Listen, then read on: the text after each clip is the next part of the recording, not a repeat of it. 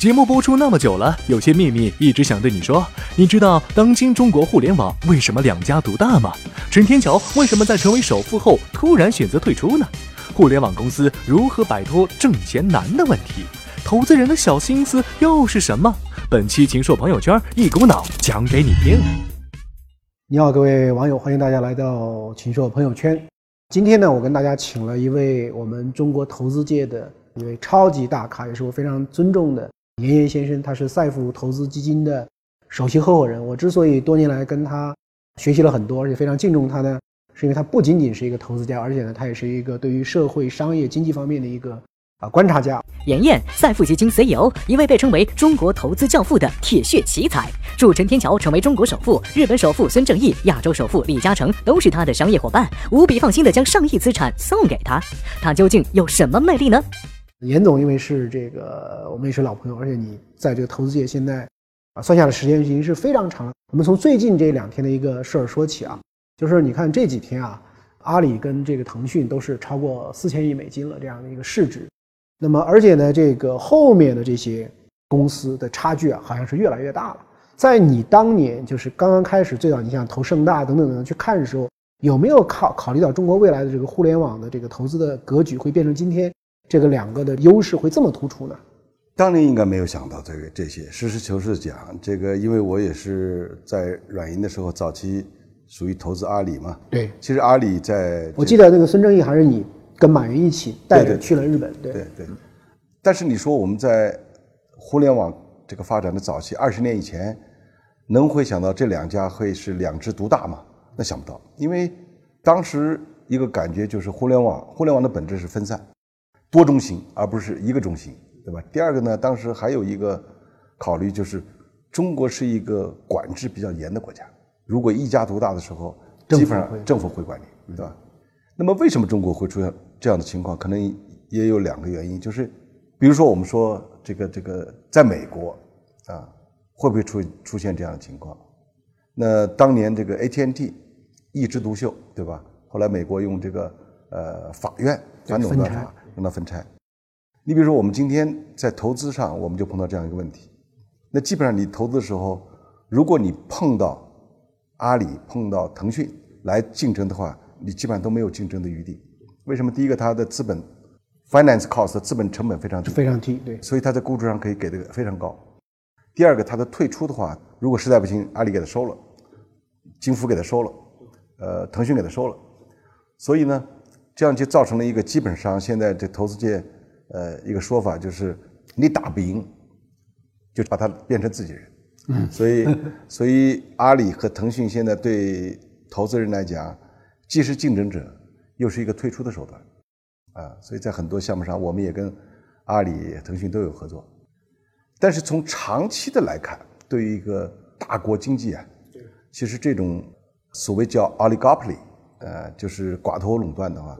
一定是不好的，啊，这个大的呃公司、大的企业这种垄断下去的话呢，支配性地位这么强，对，支配性地位太强了以后，它会窒息创创新。这个不是说阿里和腾讯不好，我就我认为这两家都是非常优秀的企业，它反映了一个在移动互联网时代一个人口的优势。我们过去说人口多是一个 drag，是一个弊弊端，但是在移动互联网的时代。人口多，好像变成了一个优势，对吧？至少它是比较容易达到规模效益的。对，你比如印度现在上的也很快。对对，因为它的人口基数也非常大。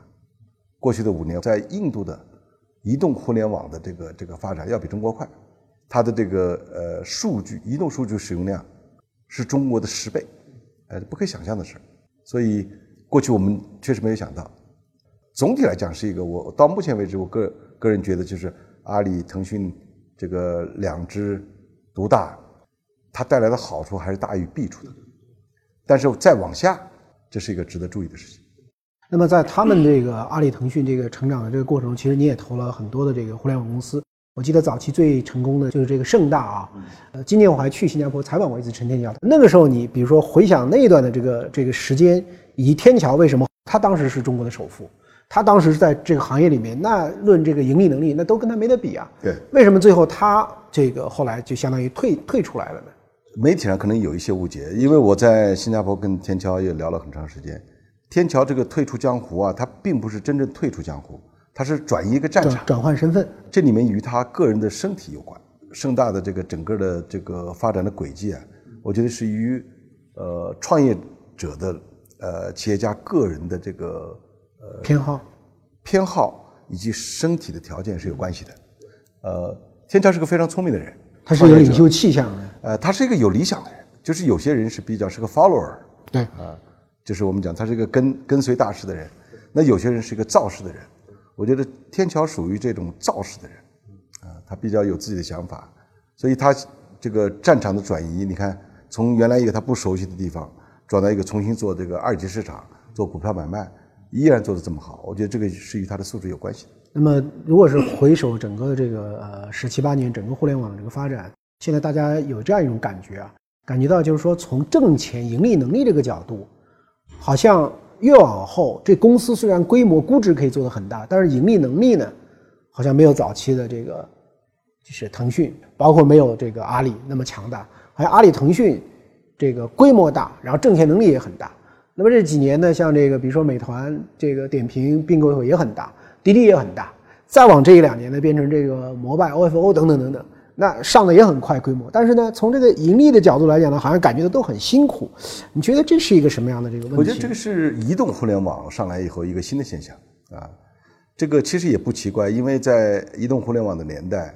一个一个非常重要的东西就是规模效应。嗯，那中国的特点就是它的单笔交易的收费量是比较低的，但是由于中国人多，用户大，所以呢，因此这个在中国要想成功，一个非常重要的东西就是你的用户基础要大。你你看，回顾中国二十多年这个呃互联网企业的发展，B to C 的企业都起来了。嗯，啊，你像我们讲 BAT 对吧，都是做呃做 To C 的。但是你想，在过去二十年里面，做 to B 的企业有几个起来的？对，几乎没有，几乎没有。所以这个的成功在非常大的程度上是反映了中国国情。那么在移动互联网的呃时代到来，一个最大的特点就是它的每一个单笔的交易费用，就是经济这个交易的费用变得极极低，所以你可以通过移动互联网的手段把你的用户啊积聚起来。那在这个积聚的过程中，谁最先达到这个规模，谁最容易这个做到盈利？而一旦盈利以后，建立起来一个品牌效应以后，你的竞争优势就会越来越扩大。就中国特色的一个特点就是，什么事都是一窝蜂、运动式的。似乎现在已经人们不大提了。太阳能、移动互联网时代把这个特点呢，尤其特征啊，表现得更加淋漓尽致。所以中国。在这个移动互联网时代，看到的就是大家一窝蜂的上，然后怎么办？唯一的一个办法就是大家都差不多，那怎么办呢？拼价格，拼补贴，然后最后看大家都在流血，看谁是最后一个站着的人，就就有可能在这个市场上最后能够扭亏为盈。哎，刚才我觉得你讲的有一个观点，我觉得很有意义啊，就是说中国 B to C 的都做得很成功，B to B 的基本上就不行。其实我前一段在对照中国的这个。最受尊重的一百个品牌跟美国的这个一百品牌，我发现一个特点，就美国里面有蛮多软件公司，你像呃微软，像 IBM，像 Adobe，像艾森哲，啊，像这个就是有有六七家我看软件公司，而且它很多的业务是来自于 B 端的。那中国呢，确确实实跟它相对应的，像我们规模最大的可能像东软，只跟这种这个吨量的，那那差差距还是非常非常大的。这个核心的原因，难道是因为中国人对于这种？呃，因为 B to B 这个，特别是软件公司，它是付要付这个服务费的嘛，是不是跟这个这个付费的这个意愿有关系呢？还是什么呢？还是我们因为你说中国硬件已经这么大了，理论上你软件要跟得上啊？对，我觉得这个呢，呃，可能与中国人的这个这个付费意愿是一个关系，但这个不重要。嗯，我觉得重要还是这个制度性的原因啊。你比如说我们中国的这个互联网的起步啊，它是来自于什么？不是阿里早期的时候是什么呢？是做系统集成。对，啊。那时候，围绕着几大电讯供应商、系统集成公司，在全国当时有几万家，啊，那都是所谓中国的高科技，就是在国外买计算机过来，放点软件在一块儿，给你，你需你需要这个公司那时候还没电邮嘛，你需要电邮，我帮你做啊，你需要这个跟通讯连起来，我帮你做啊，你需要 database，我帮你做啊，所以呢，那时候是系统集成公司，被认为是技术含量最高的。但是后来你看结果怎么样？没有一家活下来。为什么呢？就中国这些国营企业，最后一看你这个地方开始赚钱了，他就开始自己做了，啊，自己做了以后，最后就业务都不给你了，给自己了。中国反正都是国营企业，你这个这么多的员工没事干，那我不如自己做一个，做一个我自己给项目给你啊。所以我觉得中国这个 B to B 这个 business 没有起来的一个最根本的原因，还是我们制度的原因，而不是中国的这个消费的原因。大家都自己吃自己这种，所以你没有什么竞争力啊。对，不是靠市场成本打出来的。举个例子，当年我们投的一家泰和麦田，就是宋科的那公司，我们当时是中国移动的，就是音乐数字音乐的提供商，我们都投了很多资在里面做。结果等到我们开始试出来以后，中国移动也邀请我们去在四川，对四川音乐基地，当时跟他们一块儿啊，跟他们讲怎么做。等到他们学会了以后，砰，自己开自己开了啊。结果自己开了以后，就出现很多情况。腐败啊！最后，最后他那个音乐基地的几个老总全给抓了。中国这个制度没有发展起来，还是制度性原因。您是做投资的啊，但是我注意到这些年呢，呃，您对于投资圈啊，您还是经常有一些泼冷水也罢，或者是批评也罢。比如说以前你讲到说，创业公司的估值泡沫啊，甚至比房地产还离谱。呃，然后对于一些九零后的这个创业，你也批评他们这个很多的思想准备，呃，包括诚信，包括方面很多这个不足。呃，为什么您经常会发出这样的一些这个威言呢？也不是威言，我倒不是说是这个危言耸听，只批判批评他们，倒不是。中国投资界的这个估值泡沫比房地产大，这是其实蛮可见的。为什么呢？因为房地产毕竟它是个实物在那儿。我旁边一栋房子，昨天卖了多少钱一平米，马上可以比得开来。你很难说昨天卖了六万一平米，我今天要六十万，那人家说你要么就是疯子，要么就是傻子，对吧？互联网不一样，他看不见摸不着，公司没有任何收入，上来跟你开口十个亿，啊，我这是人类最先进的技术，你咋整啊？因为你没有办法去 verify，所谓价值，你你投资你这个价值的基点在哪？现在在互联网时代，有很多东西基点没了，估值变成了一个大家完全是一个拍脑袋的事儿，啊，所以这里面的这个水分要高的话，基本原因是因为它没有个价值判断的依据。关于这个创业的，我说的一些话呢，其实并不是只是针对九零后，呃，我是针对整个创业中啊一些急功近利的想法，因为我每天都得面对这样的事儿，所以可能是有感而发吧。既然是创业嘛，所以总会有一些忽悠的东西，这个在所难免，人类历史上都是如此，也不只是中国。当年硅谷互联网的时候，泡沫一点不比中国低，对吧？但是有一个很大的不一样，就是当年硅谷的。这个投资的基金啊，它都是市场化的，有这个泡沫的东西，但是呢，毕竟它资本来自市场，你今天赔了，明天就没人给你钱了。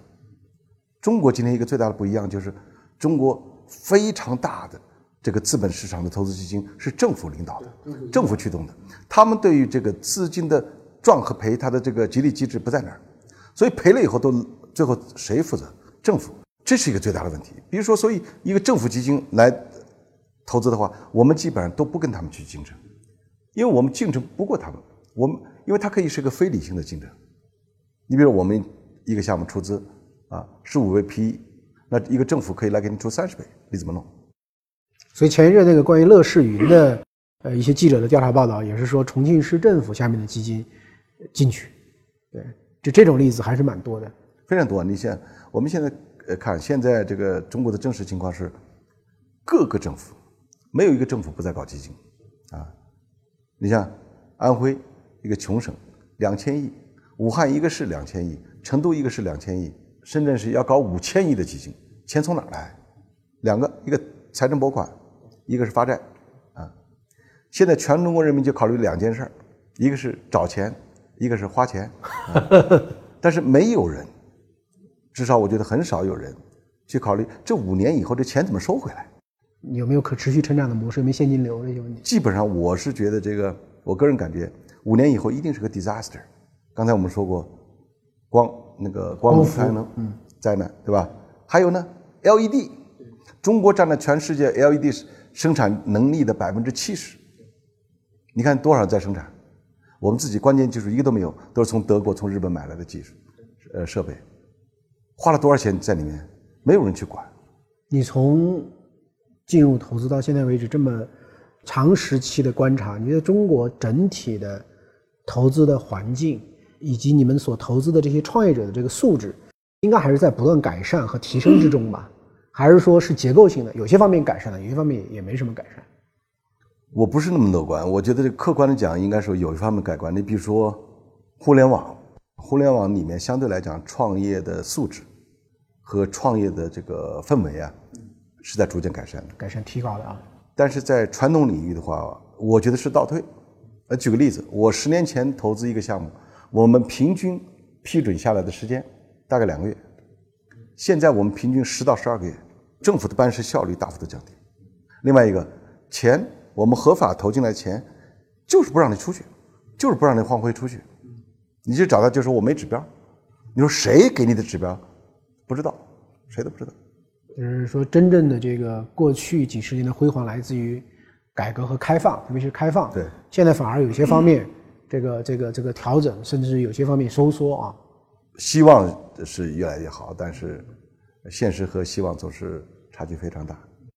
在您的这个投资案例里面，好像有些特别热的那种比较跟风的，像最近的这个共享充电宝，可能就几十天就投了这个几十三十五个项目，据说十几亿钱都砸进去了。类似这样的事情，好像你比较少的去参与，是不是？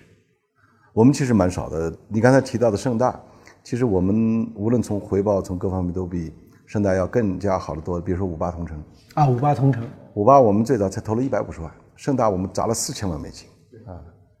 呃，盛大的时间短一些，二十二个月，对吧？但是我们投完美的话，我们投了八百万美金，我们二十个月出来，啊，更快，赚钱的倍数比盛大要高很多。呃，我们最近投的一个项目，大家也是比较有影响，叫映客，我们也呃呃卖了。总体来讲，我们还是属于一个比较理性和冷静的投资人吧。当然了，你这样你可能也会错失掉一点机会。但是我相信这个赚钱的机会永远是有的，赚钱不是靠这个跟风，而是一定要独立的思考和独立的这个策略。有人说投资就是偷人，这个话也是这个耳熟能详啊。你你你投的这么多项目里面，你觉得这句话成立吗？哪些让你也曾经这个掉到坑里了？我觉得这个这么多年下来，这个投资的失败的案例，呃，大多与创业者的品质有关，啊，所以这个人品我觉得第一要的。当然了，第二个是能力。你如果只是一个诚实的人，但是一个老好人，是一个没没能力的人也不行。所以你必须是一个能干的，而且是个诚实的人。但是任何投资啊，它不是只是看人，它一定是他做的事情和做事的人这两个结合起来看。在这个行业做了很多年以后，对事儿这一块儿比较容易分析，比较容易判断。所以呢，你说你嗯嗯这个年这个年头，你说你有一人。